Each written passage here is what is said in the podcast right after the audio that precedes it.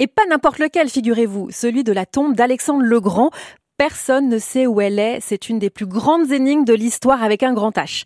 Petit rappel pour celles et ceux qui auraient oublié qui est Alexandre le Grand. Chef de guerre, il monte sur le trône après l'assassinat de son père.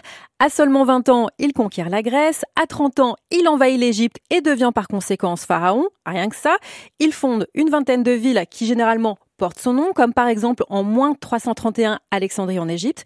Mais sa destinée exceptionnelle va s'arrêter net. Il meurt à 32 ans. Selon la légende, Immédiatement après sa mort, la dépouille du conquérant est embaumée avec du miel.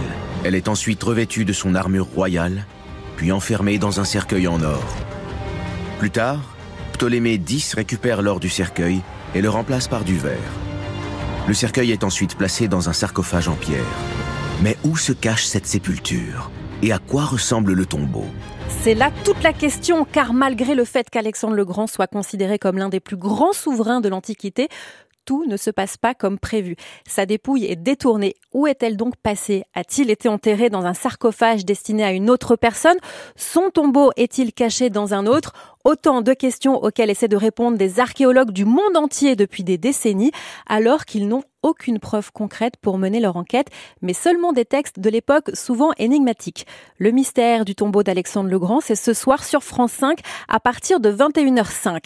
Et si vous aimez jouer les détectives, ce documentaire inédit est suivi d'un autre. Celui-ci est consacré à Éliké, la cité engloutie.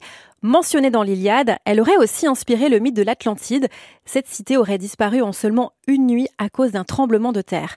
Pendant des années, archéologues et chercheurs ont tenté de retrouver ces ruines pour comprendre ce qui s'est vraiment passé. Le commandant Cousteau a même fait des plongées pour tenter de la localiser. Y sont-ils arrivés? Réponse ce soir sur France 5.